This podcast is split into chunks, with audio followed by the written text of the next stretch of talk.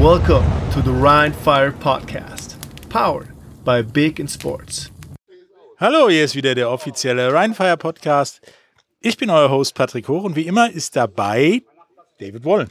Einen wunderschönen guten Abend und heute, man hört es vielleicht an den Hintergrundgeräuschen, melden wir uns vom Trainingsfeld beim TV Wittler, nee, TV Kalkum Wittler in Düsseldorf.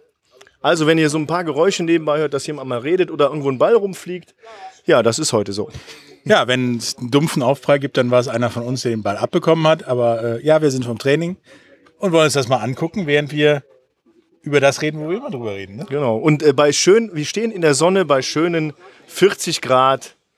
Äh, ja, gefühlte Temperatur. Das können uns auch ein bisschen, ein bisschen zu schaffen machen, aber mal sehen. Ich hoffe, die, die Geräte halten das aus. Das ist so, dass das, also die, die wirkliche Angst, die ich habe, dass der Rechner abkackt. Wer hatte eigentlich die Idee, das am heißesten Tag des Jahres zu machen? Wir haben nur einen Termin genannt, Patrick. Okay. Und da konnte ich ja nicht für, dass es der heiße Tag wird. Das ist richtig. Aber bevor wir auf die Spiele kommen, ähm, wollen wir mal über ein paar E-Mails reden, die wir bekommen Genau. haben. Und Fragen, die ihr an uns hattet. Und äh, da fangen wir gleich mal an. Thorsten Müller hat zum Beispiel geschrieben, ähm, ja, wie es denn äh, mit Merchandise allgemein aussieht. Was verkauft sich am besten? Was gibt's noch an geplanten Dingen? Was ist der absolute Ladenhüter? Ja, und wie sieht's allgemein auf der Merchandise-Front aus? Also grundsätzlich entwickelt sich unser Merchandise ja sehr rasant. Es gibt immer wieder neue Produkte. Äh, Der Shop wächst. Könnt ihr auch gerne mal reingucken. Auf der Rhinefire-Website ist ein Link zum Shop. Ähm, am Spieltag gibt es auch immer so ein paar Gadgets, die gibt es aktuell noch nicht im Shop, wie jetzt die, die neuen Kappen sind jetzt gerade reingekommen, aber Mini-Helmet gibt es auch am Game Day. Ähm, ja, was noch reinkommt, ich glaube alles Mögliche. Wir warten gerade zum Beispiel auf Badelatschen, auf die ich richtig Bock habe, aber da gibt es Lieferschwierigkeiten. Ähm, wenn ihr Interesse habt an verschiedenen Dingen, ich wurde auch schon mal angefragt für zum Beispiel Fahnen und so weiter, schickt das gerne auch an unsere E-Mail-Adresse und ich äh, ja, versuche alles möglich zu machen, was so möglich zu machen ist. Und aktuell verkauft sich tatsächlich das Bordeaux-rote Rhinefire-Shirt am besten. Und das beste personalisierte Shirt, was sich verkauft, ist das rote T-Shirt von Nate Robitaille. Das, ist das sind so die Verkaufsschlager. Und dann im Grunde alles darunter. Badelatschen hört sich super gut an. Das Ja. wäre dann endlich mal Fußwerk für mich. Könnten wir heute auch tragen. Ne? Theoretisch auf jeden Fall. Die nächste Frage, die kam, äh, war, wie sieht es denn mit den Dauerkarten für nächste Saison aus? Also muss man sich da komplett neu einbuchen? Kann man die Karten von diesem Jahr übernehmen oder wie soll das aussehen? Also bei den Dauerkarten wird es so sein, dass jeder, der eine Dauerkarte besitzt, im Vorfeld zum Ticketverkauf angeschrieben wird und ein Vorkaufsrecht auf den aktuellen Platz hat und somit seinen Platz, wenn er den weiter, wenn er den weiter haben möchte, den Platz nicht verliert. Also kannst du da sitzen bleiben, wo du willst, auch nächstes Jahr. Genau. Das ist schön. Und dann haben wir ja letztes Mal im Podcast gesagt, dass wir das Spiel der Sea Devils gegen Istanbul ja nicht so sportlich fanden, dass man da die, den Score so hochgetrieben hat. Und da haben uns tatsächlich ein paar Leute geantwortet, dass sie im Gegenteil das ganz in Ordnung fanden, weil äh, ja, wenn die Backups auch besser sind als Istanbul, dann müssen die halt damit leben. Ähm, ja, da möchte ich was zu sagen. Also ich denke halt, wenn ein Gegner am Boden liegt, dann muss man da auch nicht noch drauf treten und äh, dann sollte man den auch in Ruhe lassen und das Ding einfach mal durchlaufen lassen und auch nicht vielleicht ja, die erste, erste Garde nochmal Special Teams spielen lassen, nur um ein paar statistisch schöne Dinge zu haben, oder? Also ich habe äh, mit mehreren Leuten darüber gesprochen und die, die Mehrheit sagt, ja gut, das Wort unsportlich würde ich jetzt nicht unbedingt in den Mund nehmen nochmal, aber man kann da auch andere Dinge machen, einfach mit dem Running Game das Spiel zu Ende bringen, um, um die Zeit schnell runterlaufen zu lassen. Das kann man schon machen, um nicht unbedingt den Score auf 70 Punkte zu treiben. Das muss einfach nicht sein. Nö, vor allen Dingen müssen meiner Meinung nach nicht dann noch to top it off sozusagen 21 Punkte im letzten Viertel sein, Genau. die dann So, dass das punktvollste Viertel im ganzen Spiel. Ja, die du vorher nicht gemacht hast, nur um zu zeigen, wer jetzt hier Herr im Haus ist. Das war so unsere Einstellung und eigentlich auch nur die Message, die wir rüberbringen wollten. Das waren jetzt so die Fragen, die gekommen sind in den letzten Genau. Tagen, Wochen. Ähm, sollen wir dann jetzt mal zu den Spielen vom Wochenende gehen, den dreien? Können wir sehr gerne machen. Und wenn ihr weitere Fragen habt, egal zu welchem Thema, auch äh, wenn es Merchandise betrifft oder den Podcast oder die Spiele, die wir besprechen oder die Aussagen, die wir tätigen, gerne an Post, äh, nee, Podcast at, at podcast at rheinfire.eu. rheinfire.eu. Genau. Podcast at rheinfire.eu. Dann kommen wir doch mal zu dem ersten Spiel, was Ja. wir ja schon tatsächlich als wegweisend bis entscheidend betitelt haben beim letzten Mal, Mhm. nämlich Berlin gegen Leipzig. Erstmal waren da 3000 Zuschauer in Berlin, was mich positiv mega. überrascht hat. Ja. Die Mega haben auch Stimmung. richtig Stimmung Ja. gemacht und man hat das richtig gespürt. Die Leute auf den, auf den, äh, auf den Rängen, richtig cool. Ähm, das war, das war echt. Also habe ich mich sehr gefreut für die gesamte Organisation da auch. Ja, man hatte auch das Gefühl, dass alle wussten, dass es da um was geht. Also, dass es da nicht um nichts geht und um die Mhm. goldene Ananas, sondern da geht es um ja, die beste Startposition, sage ich mal. Ich glaube, du hast gerade gesagt in Berlin. Ne? Es war aber in, in Leipzig. Leipzig. Ja. Genau, in Leipzig. Und äh, da hat dann Berlin gewonnen mit 33 zu 22. Und es war ja der Atmosphäre entsprechendes Spiel. Es war nämlich gar Ja. nicht so schlecht. Das war eins der besseren diese Woche. Ich habe auch äh, den, den, den Vorbericht äh, von Football Bromance immer mal wieder reingeschaltet und gesehen, da ist eine richtige Powerparty im Gange. Ne? Also so dieses Bullriding setzt sich wohl jetzt bei mehreren Teams durch. Ich will noch mal sagen, Ryan Fire hat damit angefangen. Aber ja, und man kann sei es drum. ähm, äh, genau, es, Bull, Bullriding hat sich durchgesagt, war eine Hüpfburg, da waren verschiedene Foodstands, auch American Food oder, oder International Food wurde verkauft. Also ziemlich cool, was die Leipzig Kings da aufgebaut haben und dann auch, ich sag mal, mit einem würdigen Rahmen mit 3000 Leuten da äh, abgefeiert.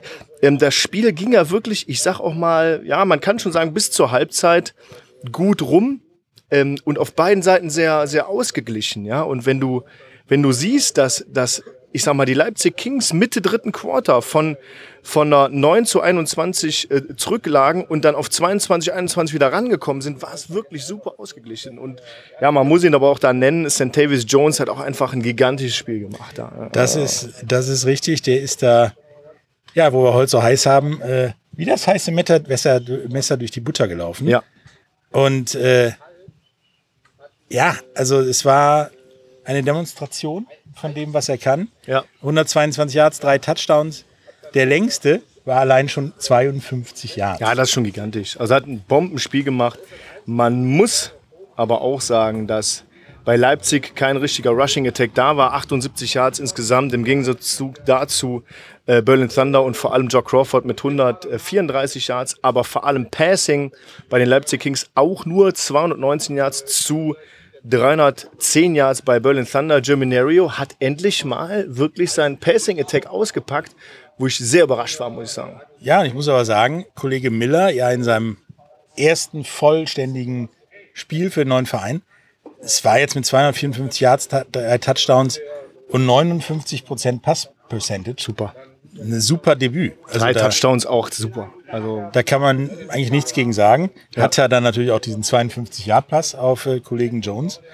Ähm, Im Prinzip hätte, das haben wir ja schon bei anderen Spielen gesagt, auch dieses Spiel ewig weitergehen können. ja, Also wenn es da noch ein Viertel gegeben hätte oder nur zwei Minuten länger, dann wäre noch ein Viertel gewesen. Absolut. Noch ein Viertel. man muss da aber, um, um das nochmal zu erwähnen, wirklich Tavis Jones mit 11 Catches, 122 Yards, die drei Touchdowns gehen voll auf seine Kappe. Äh, Anthony Dable Wolf äh, mit 6 Catches, 69 Yards, cool. Aber was mich mega gefreut hat, ist, dass äh, äh, Jalai wieder dabei ist, nach seiner Augenverletzung wieder zurückgekehrt in den, in den Kader und auch seine drei Catches gemacht hat. Ähm, auf der anderen Seite ähm, Robin Wilczek und Ian Gerke auch wirklich geiles Spiel gemacht. Also der Wilczek hat mich schwer überrascht. Zwei Touchdowns gemacht und wirklich fabulöse Catches über 65 Yards. Absolute Spitzenklasse. Ja. Und ja, Rushing Attack Joe Crawford mit einem, mit einem üblichen Spiel für ihn, würde ich fast sagen. 21 Rushes für netto nur 85 Yards, Gain waren 102. Der hat einmal einen dicken Loss gehabt oder mehrmals mit 17 Yards insgesamt. Average von 4 ist völlig in Ordnung. Germinario hat seinen, seinen Rot dazu getan mit 10 Rushes dazu und auch 4 Yards im Durchschnitt. Also echt in Ordnung da, muss man sagen. ne. Das war sehr stabil und deswegen konnte der Passing Attack sich auch so entwickeln. Ja, Crawford hatte seine üblichen drei bis fünf Yards im Schnitt und äh, hat eigentlich den Job gemacht, den er machen soll jede Woche. Ja. Und äh, an ihm hat es nicht gelegen. Was mir wieder aufgefallen ist. Kicker.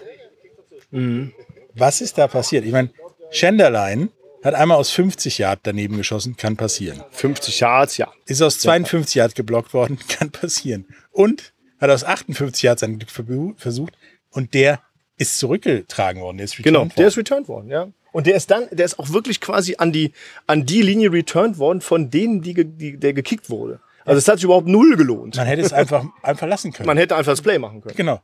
Und Ich äh, meine, das weißt du im Vorfeld nicht, aber bei 58 Yards, uff, Wenn du zwei schon vorher nicht getroffen hast, dann weiß ich nicht, ob ich das unbedingt. Ja, wenn du als Kicker auf den Platz gehst, willst du natürlich das Ding immer reinmachen. Und du weißt ja ungefähr, wo dein Limit ist sozusagen, beziehungsweise wo du sagst, da hört's auf, dass ich das Ding treffe. 58 Yards. Aber wird ja in der 58 NFL ist schon auch. so ein Ding, da musst du schon All-Star sein, um das relativ sicher, zumindest Ja. in die Nähe der Latte zu bringen. Ja, genau. Also, dass der returnable ist, das ist halt nicht cool. Ne? Ja, und äh, Fink hingegen einmal kurz aus 47 hat das Ding reingemacht und dann ein Jahr weiter Ja. wurde er geblockt. Also das ist so ein, Ja gut, bei einem Blocked, bei einem Blocked Kick mache ich dem Kicker im Grunde auch keinen Vorwurf, Nein. dass äh, oder er hat ein Timing-Problem, keine Ahnung, das, aber das kriegt man im Training normalerweise raus.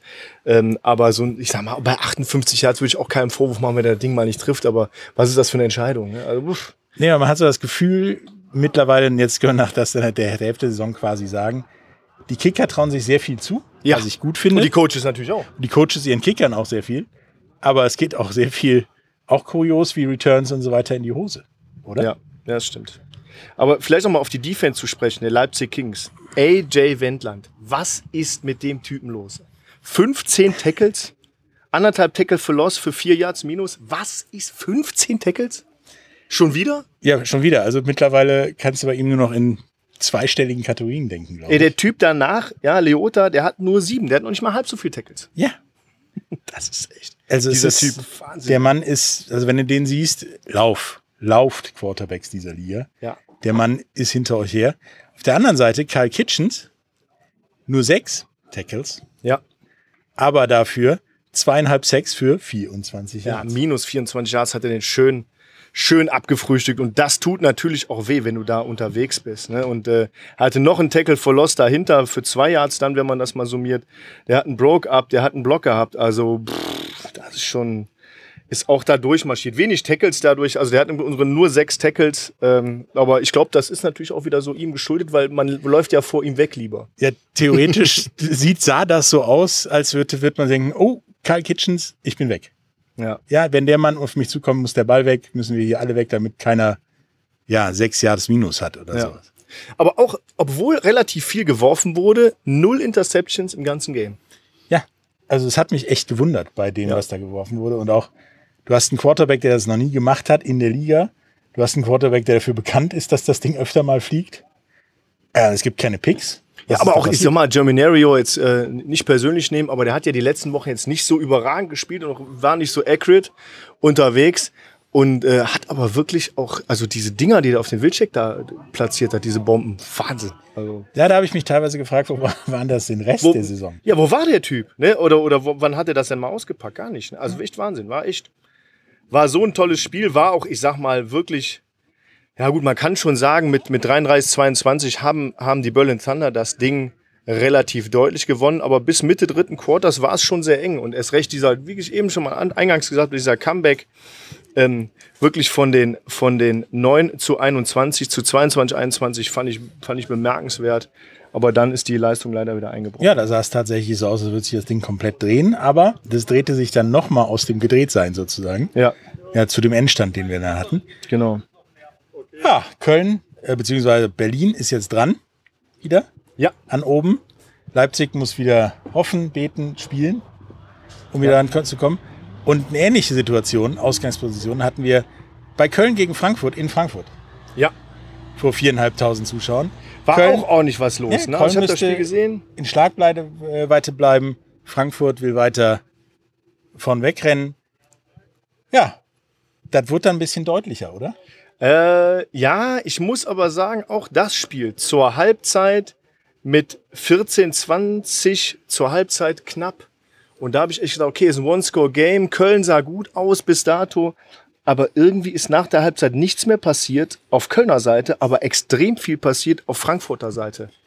Ja, wir hatten ja auch vor, kurz vor der Halbzeit noch diesen ja, geblockten Kick des Centurions, den ja, tats Ja. tatsächlich aufs andere Ende in die andere Endzone retourniert haben, der dann aber nicht gegeben wurde wegen Ja, zwei oder drei Flaggen. Ja, das, da, da war, war alles mögliche, war ein Holding, war ein Block in the Back, alles Ja, war dabei. das Ne? war das komplette Programm. Ja. Das Ding hätte das Spiel wahrscheinlich komplett gedreht. Ja, so ging es dann den traurigen Weg gen Frankfurt für die Kölner, Ja. ähm, die dann auch irgendwie Ja, das Spielen eingestellt ist übertrieben, aber. Ja, aber nach der Halbzeit, die Defense hat ja gut gehalten, aber mein Kumpel Ryan Rimler kam auf den Platz, hat erstmal in 41 Jahre verwandelt, dann 25 Jahre verwandelt und dann kam ähm, die, die fette, die, der fette Interception Return Touchdown von Josiah und da war, glaube ich, einfach, das waren zwölf unanswered Points und dann war, glaube ich, Köln einfach gebrochen. Ich glaube, das war, das war der ausschlaggebende Punkt. ja, da lief dann ja auch nichts mehr. Ich meine, es lief das ganze Spiel schon, das Laufspiel ein wenig holprig. Ja. Ja, also da ist nicht viel, viel bei rumgekommen. Wir haben da einmal 37 Yards von Kollegen Frisch. Und dann noch acht von Pounds und sechs von Tanwani. Ja, Tanwani war auch mit seinen fünf Versuchen, hat wieder nichts, leider nichts gemacht. Ne? Also ich sag mal, ist wieder nur der ist so ein. Kraftpaket und ich weiß nicht, warum der da so stuck ist.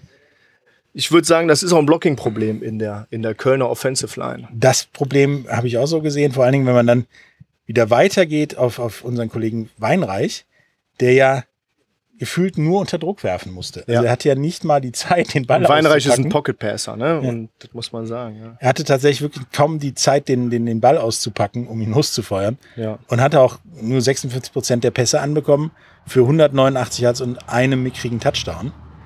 Da sah die andere Seite mit Jacob Sullivan durchaus ein wenig Ja, anders das war auch wieder mal so Jacob Sullivan am Anfang. Man sieht ihn ja immer mit seinen sehr weit aufgerissenen Augen. Der Typ ist richtig fokussiert und hat echt Bock. Das merkt man sofort bei dem. Und der hat einfach abgeliefert. 25 von 37, hat auch eine Interception geworfen.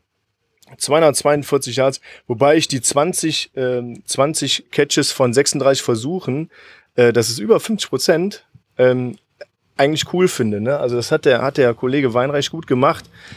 Bisschen wenig Yards dahinter, aber die wurden, ja, wurden gut verteidigt, gute, gute Defense gespielt. Wer mich überrascht hat, war der, lass mich lügen, dritte oder vierte Running Back von der Frankfurt Galaxy, Kai Hunter. Ja. Mit seinen 14 Versuchen, 69 Yards, ein Touchdown, der sah immer gut aus. Also der sah immer, der war immer unterwegs, der ähm, ist auch so ein bisschen kleinerer, relativ äh, kompakter junger Mann. Ähm, sah gut aus. Also hat mich echt überrascht dafür, dass, dass wirklich kein Running Back mehr da ist und er so, ich glaube wirklich der vierte Running Back im Team ist. Ja, der kam so aus dem Nichts. Ja. Keiner kannte ihn, hatte so einen Blick und dann, ja, macht er mal die 65 Yards. Ja. 4,6 im Schnitt sind das. Ja. Das, das war nicht schlecht, aber wenn du dann halt einen Quarterback hast, äh, als Frankfurt, der mal knapp um die 70 Prozent rumpasst Ja. und dann auch über zwei, knapp fast 250 Yards erpasst mit Ja. drei Touchdowns, dann sind ja auch die zwei Interceptions ziemlich egal. Ja, das ist, ja gut, das passiert dann auch, ne? Wer weiß, ne? Die eine, die eine war deflected und dann gefangen, äh, wie auch immer. Das passiert eben. Ähm, wer mir wieder mal in dem Fall leider negativ aufgefallen ist, ist äh, Quinton Pounds mit sieben Catches, also was heißt negativ, aber nicht das abgeliefert, was der eigentlich normalerweise bringt. Mit sieben Catches und 49 Yards, den haben die schön runtergeschattet. Ne? Yannick Lurks, vier Catches, 65 Yards. Äh, Luis Geier mit seinen vier Catches, 45 Yards, eigentlich ganz cool unterwegs gewesen, die Jungs. Ne? Aber wirklich Quinton Pounds, tja, sieben Catches, da war nichts los. Ja, der hat vor allen Dingen nicht das gemacht, was Kollege Horn auf der anderen Seite bei Frankfurt Reese gemacht Horn, hat. ja. Boah. der zwar nicht die großen, spektakulären 70-Yard-Dinger gefangen Ja. hat, Touchdowns gemacht hat, aber er hat die Kölner Defense beschäftigt. Also da Ja. waren immer zwei, drei Leute, die versucht haben, ihn zu decken, davon abzuhalten, den Ball zu fangen. Und dadurch war der Rest frei. Ja. Und äh, das war dann natürlich am Ende auch das Problem, was man dann ja, mitbekommen hat, auch am Ergebnis. Aber man sieht, man sieht ja auch, ich sag mal, im Receiving Core von, von ähm, Frankfurt, dass äh, 242 Yards geworfen wurden und der längste Pass ging über 24. Also die haben schon sehr viel Kurzpassspiel gehabt. Ähm, und damit locker, locker, flockig. Also es sah immer so entspannt aus für Jacob Sullivan. Ich glaube, für jeden Quarter, für keinen Quarterback ist das entspannt, aber es sah entspannt aus. Und er hat ja ein Stück für Stück das Feld runtergearbeitet, hatte Zeit, haben die gut gemacht. Ja, vor allem, wenn dann Einfach siehst, dass äh, man äh, Reese Horn fünf Bälle gefangen hat. Der längste war 21 Yards, wenn er insgesamt 40 gemacht hat. Ja. Dann hat man ihm immer nur kurz den Ball gegeben nach dem Motto, Hauptsache er bewegt sich nach vorne. Ja, ja, der hat die kurzen, kurzen Ja. First Downs quasi auch geholt. Ne? Ja, in der Defense Flamur Simon wieder auf Kölner Seiten, wieder bester Tackler, zehn Tackles gemacht, ein halbes Verloss. Ähm, Kollege Wenke aber genau gleich, auch mit zehn Tackles, halbes Verloss, hat sogar einen Tackle Verloss mehr auf dem, auf dem Statsheet, also sehr ausgeglichen da ähm, und, und ja, sehr beständig, die Jungs. Und endlich mal ähm, auf Frankfurter Seite, da freue ich mich für ihn, Sebastian Silva Gomez mit acht Tackles, ein halbes Tackle für Loss äh, und einen Broker Pass, endlich mal wieder auf einem Statsheet aufzutauchen. Mich sehr gefreut. Der hat ja, glaube ich, ein Spiel aussetzen müssen wegen, wegen unsportlichem Verhalten und das andere, da ging es ihm nicht so gut. Vor allen Dingen Und, direkt ähm, vorne aufzutauchen. Ja, ja, genau. Der hat mal Genau. drei Tackles gemacht oder so, sondern Nee. ist der beste Tackler Frankfurts gewesen. Ja. Ähm, wobei da faszinierend ist, dass du bei Köln tatsächlich vier Spieler hast, die mehr Tackles haben als Kollege Silva Gomez Das ist korrekt. und Frankfurt trotzdem gewonnen hat. Ja, aber es sind ja auch 71 Tackles zu 55. Das ist richtig. Das kann man ja auch mal ein bisschen so in die Waagschale werfen. Wenn du die 15 Tackles nochmal aufteilst, äh, ja, ist das auch knackig. War für mich ein relativ ausgeglichenes Spiel, wie gesagt, bis zum dritten Quarter. Und dann, dann hat äh, Frankfurt aufgedreht nach den beiden Field Goals von Rimmler. Und auch Marvin Rutsch am Ende den 20 Yard, den 24 Yard Pass perfekt gespielt. Ja, und dann hatten wir noch ein Spiel, was wir gedacht haben, es wird entweder so wie Berlin gegen Leipzig, knappes Ding, Ja. oder zumindest so spannend wie Frankfurt gegen, gegen Köln. Boah. Leider Gottes ist das irgendwie in die Hose gegangen, haben wir das Gefühl. Stuttgarts Auftritt in Wroclaw. Äh, Was 0 war denn da 34 los? vor 2050 Zuschauern. Was war denn da los? Also ganz ehrlich, Stuttgart ist gar nicht angereist, glaube ich, oder? Ja, irgendwie hat es, hatte man das Gefühl, tatsächlich, dass Kollege Van Dieven das erste Mal für Stuttgart spielt plötzlich. Also das erste Spiel, was wir so hoch gelobt haben, war wahrscheinlich eigentlich das jetzige. Und Ja. das erste war ja das jetzt. Also es war, ja, salopp gesagt, Kacke. Also es Genau. waren knapp über 30 Prozent der Pässe sind angekommen. Ähm, dabei ist aber mit 76 Yards nicht wirklich was Zählbares bei rumgekommen. Und auf der anderen Seite, Kollege Jarman, Hat mal abgeliefert, ne? ja, ne, würde ich sagen. 66 Prozent der Pässe, 218 Yards, zwei Touchdowns. Aber man muss auch sagen, ne, also der, der erste Score war ja im zweiten Quarter, waren 33 als Fumble Recover Touchdown. Und dann haben die Wroclaw Panthers insgesamt 20 Punkte im zweiten Quarter gemacht, 14 Punkte im dritten Quarter, erste und vierte Quarter gab es gar keine Punkte. Aber Leute, ein 34-0 nach der Leistung in der Vorwoche hat mich schwer überrascht. Also, Also, entweder, entweder waren die steht, ja. Overtimes zu lang und, und Search war nicht fit an dem Tag. Aber Van Devin, der war ja irgendwie überhaupt nicht mehr da. Was ist denn mit dem? Wo war der denn? Ja, zumindest Also- gefühlt nicht mental auf dem Platz. Nee. Denn äh, Also 12 Catches von 34 Versuchen, drei Interceptions, 76 Yards. Da aber nochmal drauf 45 Yards Loss ist 31 Yards Passing für die Offense. ja, und im Rushing Boah. hat er zwar nur 61 Yards irgendwie hingekriegt, aber siebeneinhalb pro, pro Rush haben wir auch schon besser gesehen die Saison. Da, das ist schon gigantisch, aber bei acht Rushes macht das nicht mehr viel aus. Der sollte Jalen Conwell hätte da mehr, mehr rushen müssen, aber der hat ja nichts auf den Pin bekommen, wenn er drin stand, weil er hat nur 1,9 Yards gehabt. Das ist schade. Auf der anderen Seite Bros Brosowski äh, mit 4,3 im Durchschnitt 15 Läufe gemacht oder Kotlatz auch sieben Läufe gemacht mit 3,6 Yards im Durchschnitt. Total geil. All, alles cool, gut gelaufen. Ähm, Malik Stanley hat auch echt geile Catches gehabt ja, auf Seiten der Stuttgart Search, also das kann man, kann man ja gar nicht anders sagen, da war einfach nichts da. Da war nichts. Wie weit ist äh, Stuttgart von Breslau weg? Kann ich dir nicht sagen. Weil vielleicht hat der Weg ja zu lang gedauert. Ja, keine Ahnung. Ich glaube einfach, die, die sehr anstrengenden Overtimes äh, der letzten Woche haben die ein bisschen, ja, ein bisschen runtergezogen. Ja, und vielleicht das ganze Umstellen durch Teamumstellen und so weiter. Ja. Vielleicht hat das so ein bisschen dann doch den Flow behindert. Aber ich tippe weiter auf Stuttgart, dass die Die müssen ja, ein paar Be- Beinchen die stellen müssen ja werden. noch ein, noch ein Spiel gewinnen. Also das ist ja echt. Ich sage mal in der Defense auch wieder, ne? Washington, Laka Laka und Ja. äh, Precious Ogbevone. Ogbevone, ich kann den Namen, ich, ich muss ihn mal fragen, wenn ich ihn sehe. Ähm, haben auch wieder super, super abgeliefert, haben alle drei acht Tackles, äh, einen halben Sack dahinterher, einen Tackle verlost oder anderthalb Tackle verlost. Auf der anderen Seite William Lloyd mit zwölf Tackles auch super abgeliefert, ein Sack, insgesamt zwei Tackles verlost, 15 Yards minus. Mega. Also da Ja, meinem Freund Laka. Laka, der immer noch in meinem All-Star-Team rangiert, äh, hat es definitiv nicht gelegen. Er, das sah auch gut aus. Also es sah nicht so Broken Tackles und so weiter waren da Nein, nicht viel dabei. Wenn er einen gehabt hat, dann war der auch unten. Also die Defense hat schon relativ gut gespielt und ich sag mal, die Defense hat ja, jetzt kann man ja, hat ja in Anführungsstrichen nur äh, 27 Punkte zugelassen, weil der eine war ja der, der, der Fumble Return Touchdown.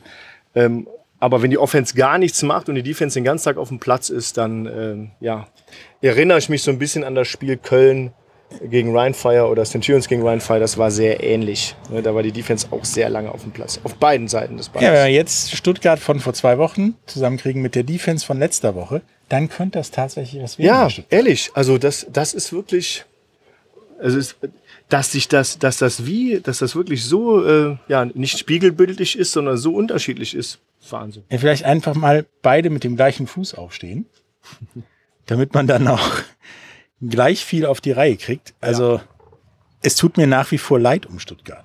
Ja. Ja, ich find's blöd. Also ich äh, kenne da auch viele Jungs und wie gesagt immer Martin Hanselmann ganz voran. Äh, tut mir schon leid, dass das, dass das so laufen muss. Ja, vor allen Dingen nachdem die Konkurrenz um die rote Laterne ja, gefühlt jetzt wird. aufrüt, aufrüstet Ja, und sich für die nächste Woche ein gefühlt ganz neues Team zusammengestellt Also hat. da bin ich jetzt auch mal gespannt. Natürlich gegen einen der absoluten Titelfavoriten Barcelona gegen die Istanbul Rams. Aber die Istanbul Rams haben ja wirklich, ja, wie viel? Vier, vier Amis rein, vier Amis neu, äh, äh, vier Amis raus, vier Amis rein. Sich komplett neu aufgestellt. Ja, das sind ja nicht die einzigen Nee, Neuverpflichtungen. nee, ist haben nicht die einzigen Neuverpflichtungen. Özdemir als Linebacker mit verpflichtet. Genau, alles gesehen. an Tür- Türken aus dem Keller geholt, was noch nirgendwo spielte. Genau, also wirklich die, die äh, ja, irgendwo hergezaubert oder vielleicht auch aus dem Ausland zurückgeholt, äh, die noch bei anderen Teams gespielt haben, wo die Saison mittlerweile am Ende ist. Also schon, schon sehr interessant. Und da bin ich mal gespannt, ob und was die ähm, gegen Barcelona machen beim Heimspiel. Barcelona muss nach Istanbul reisen. Genau, damit sind wir nämlich auch schon bei der Woche 8, mittlerweile 8 Genau. wohlgemerkt. Ist mir auch erst heute aufgefallen, dass es schon acht Wochen sind.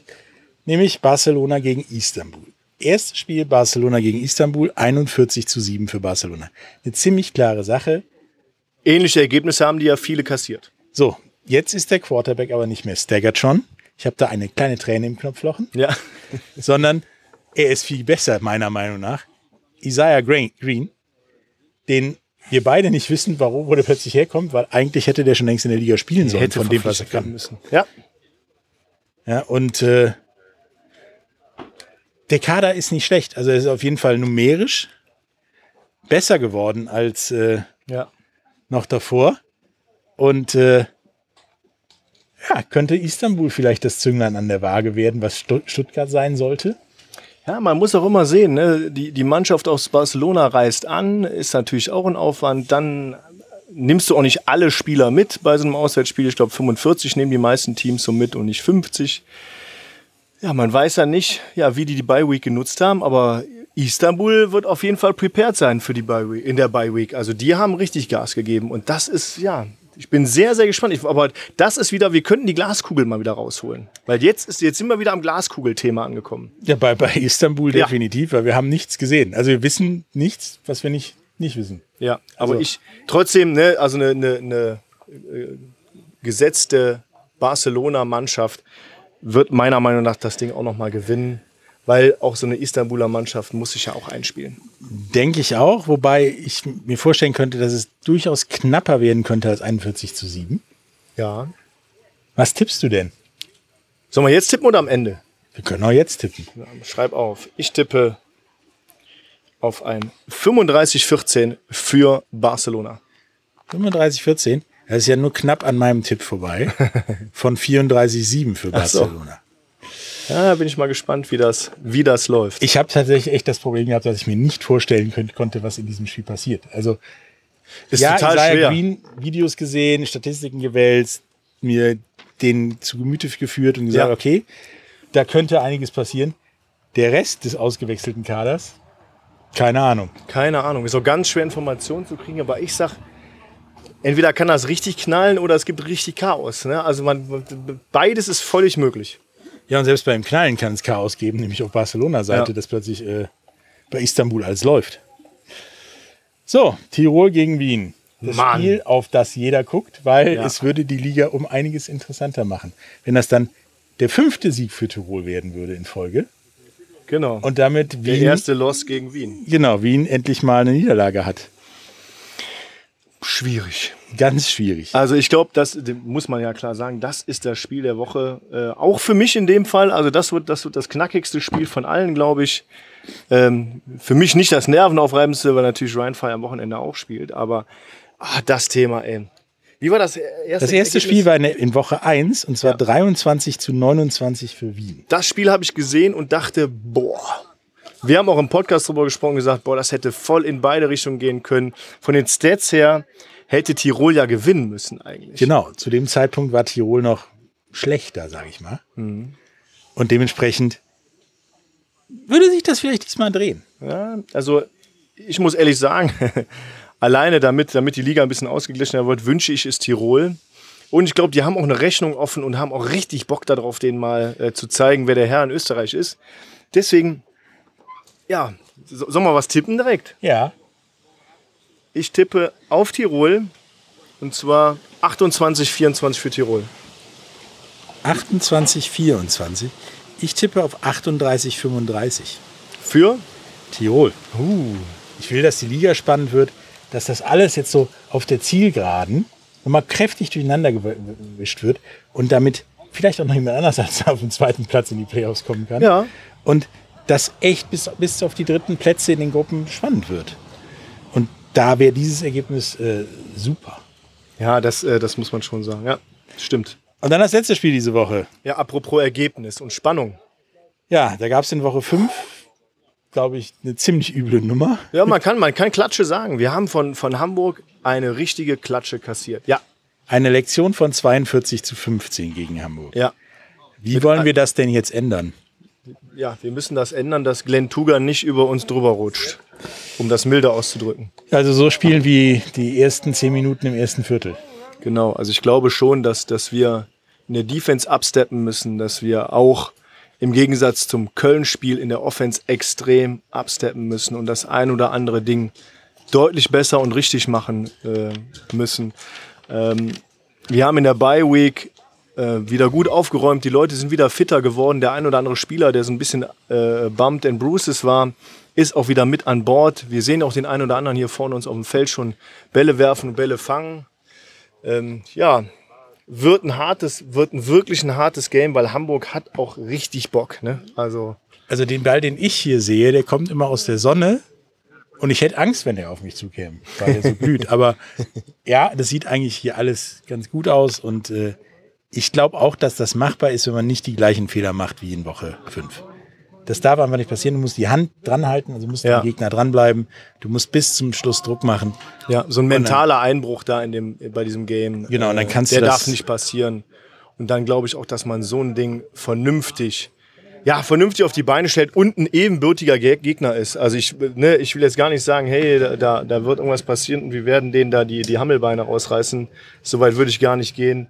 Ich glaube aber, dass wir, dass wir die Chance haben, dass es ein sehr knappes Spiel wird. Ja, und vor allen Dingen wäre ein sehr knappes Spiel, beziehungsweise ein Sieg von Rheinfire auch für die gesamte Gruppe und gesamte Liga interessant, denn dann bleibt es auch da eng. Ja. Ja. Wir bleiben dann an der Spitze dran, an unserem zweiten Platz, den wir natürlich sehr gerne verteidigen wollen würden, um auch natürlich bester Zweiter zu werden, um, um die Playoffs zu schaffen. Klar, das ist ja auch das erklärte Ziel, da müssen wir auch hin. Ne? Ja, und vielleicht stolpert ja Barcelona bei den neuen Rams. Ja, wer weiß das schon. Dann also Ergebnis? Ergebnis von dem Rheinfire-Spiel: 28 zu 32 für Rheinfire. So Highscoring kann ich fast nicht ertragen. Aber Ich ja, weiß, deswegen sage ich ja. ich bin fast auf der gleichen, gleichen Wellenlänge. Ich sag, 30 Punkte für uns zu schaffen, wird, glaube ich, schwer. Aber die, Bas, die Barcelona, dann sage ich schon, die Hamburg Sea Devils unter 25 Punkte zu halten, wird auch schwierig. Ich sag 28, 25 für Rheinfire. Ja, Und der Schuhmacher, den ich gerade sehe, mit dem entscheidenden Field Goal am Wochenende. ja es wäre mal schön, wenn der Herr Schumacher mal das entscheidende Field Goal machen würde. Da würde ich mich freuen. Ne, das wäre geil. Das ruft er schon, hat er schon mal, hat er auch, das stimmt, aber das wäre so ein Szenario, was ich mir aus, ausdenke, das für mich passen würde. Im Endeffekt Hauptsache gewonnen, ne, so wie letzte Woche. A win is a win. Oder vorletzte Woche. Nachher Ähm, fragt keiner mehr. Wichtig ist aber, glaube ich, auch, dass die Kulisse von unseren Fans da ist und die rote Wand oder die Bordeaux-rote Wand steht, um uns da anzufeuern. Ja, und vor allen Dingen zeigt, dass das äh, in Duisburg unser Haus ist. Ja, Ja, dass da Hamburg so viel mit so viel Bimmeln ankommen kann und so viel denken kann, dass das fair oder unfair oder wie auch immer ist. Aber Das Haus in Duisburg ist in Rheinfire-Hand. B- Bringen die die Glocke mit eigentlich? Ich hoffe nicht. Hört man ja eh nicht in dem Stadion. Ich weiß auch nicht, wo wir die hinstellen wollen, um ehrlich zu sein. Oh. Ja, ich bin sehr gespannt. Wird echt ein bombastiges Wochenende. Ja, Ja, und damit kannst du nämlich so richtig schön auf die Zielgerade gehen.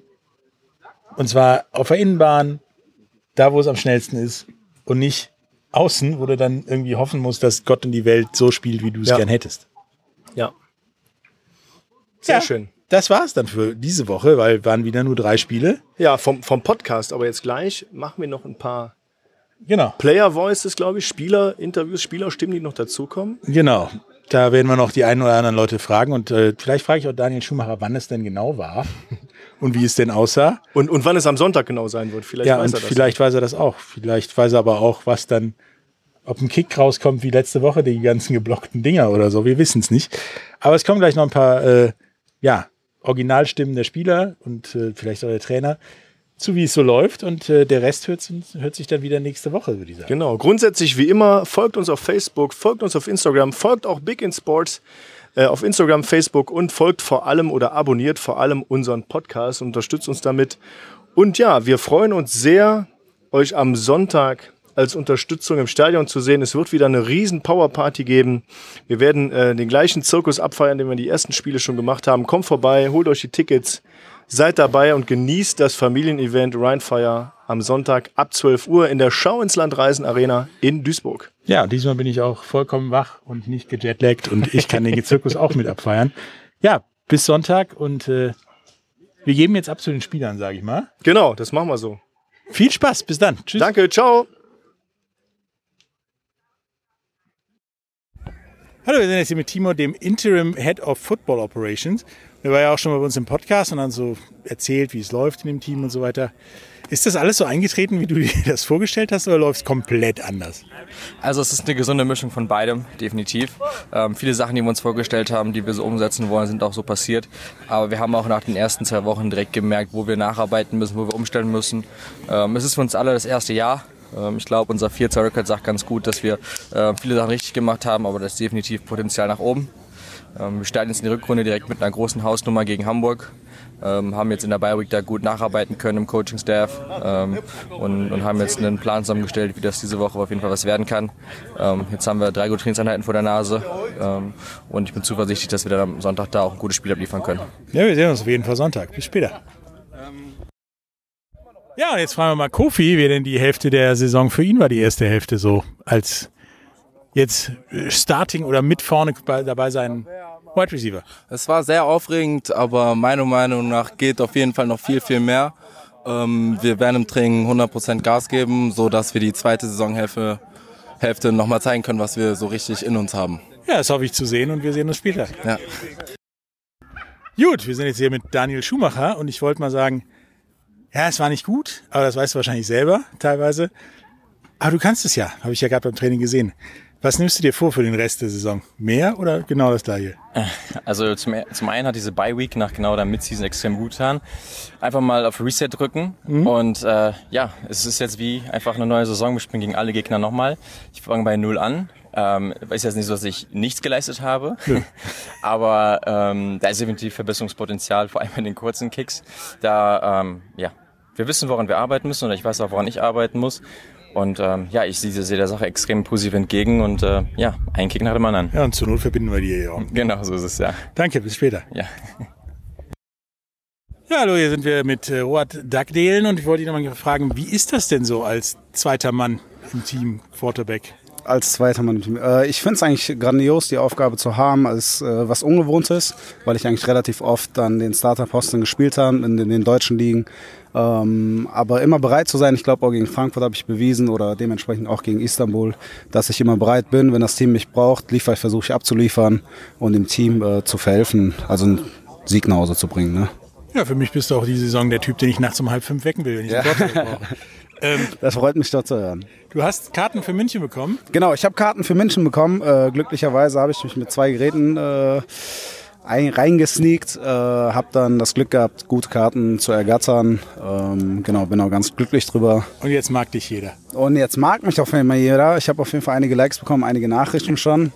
Ähm, aber ja, da schaue ich nochmal, was wir damit machen. Ja, wenn ihr noch mit, mit Robert nach äh, München wollt, Dann lassen wir eine Nachricht da. hinterlasst ihm eine Nachricht. Genau, eine Vielleicht er Bewerbung. Ja, ja. Und dann kriegen wir das hin.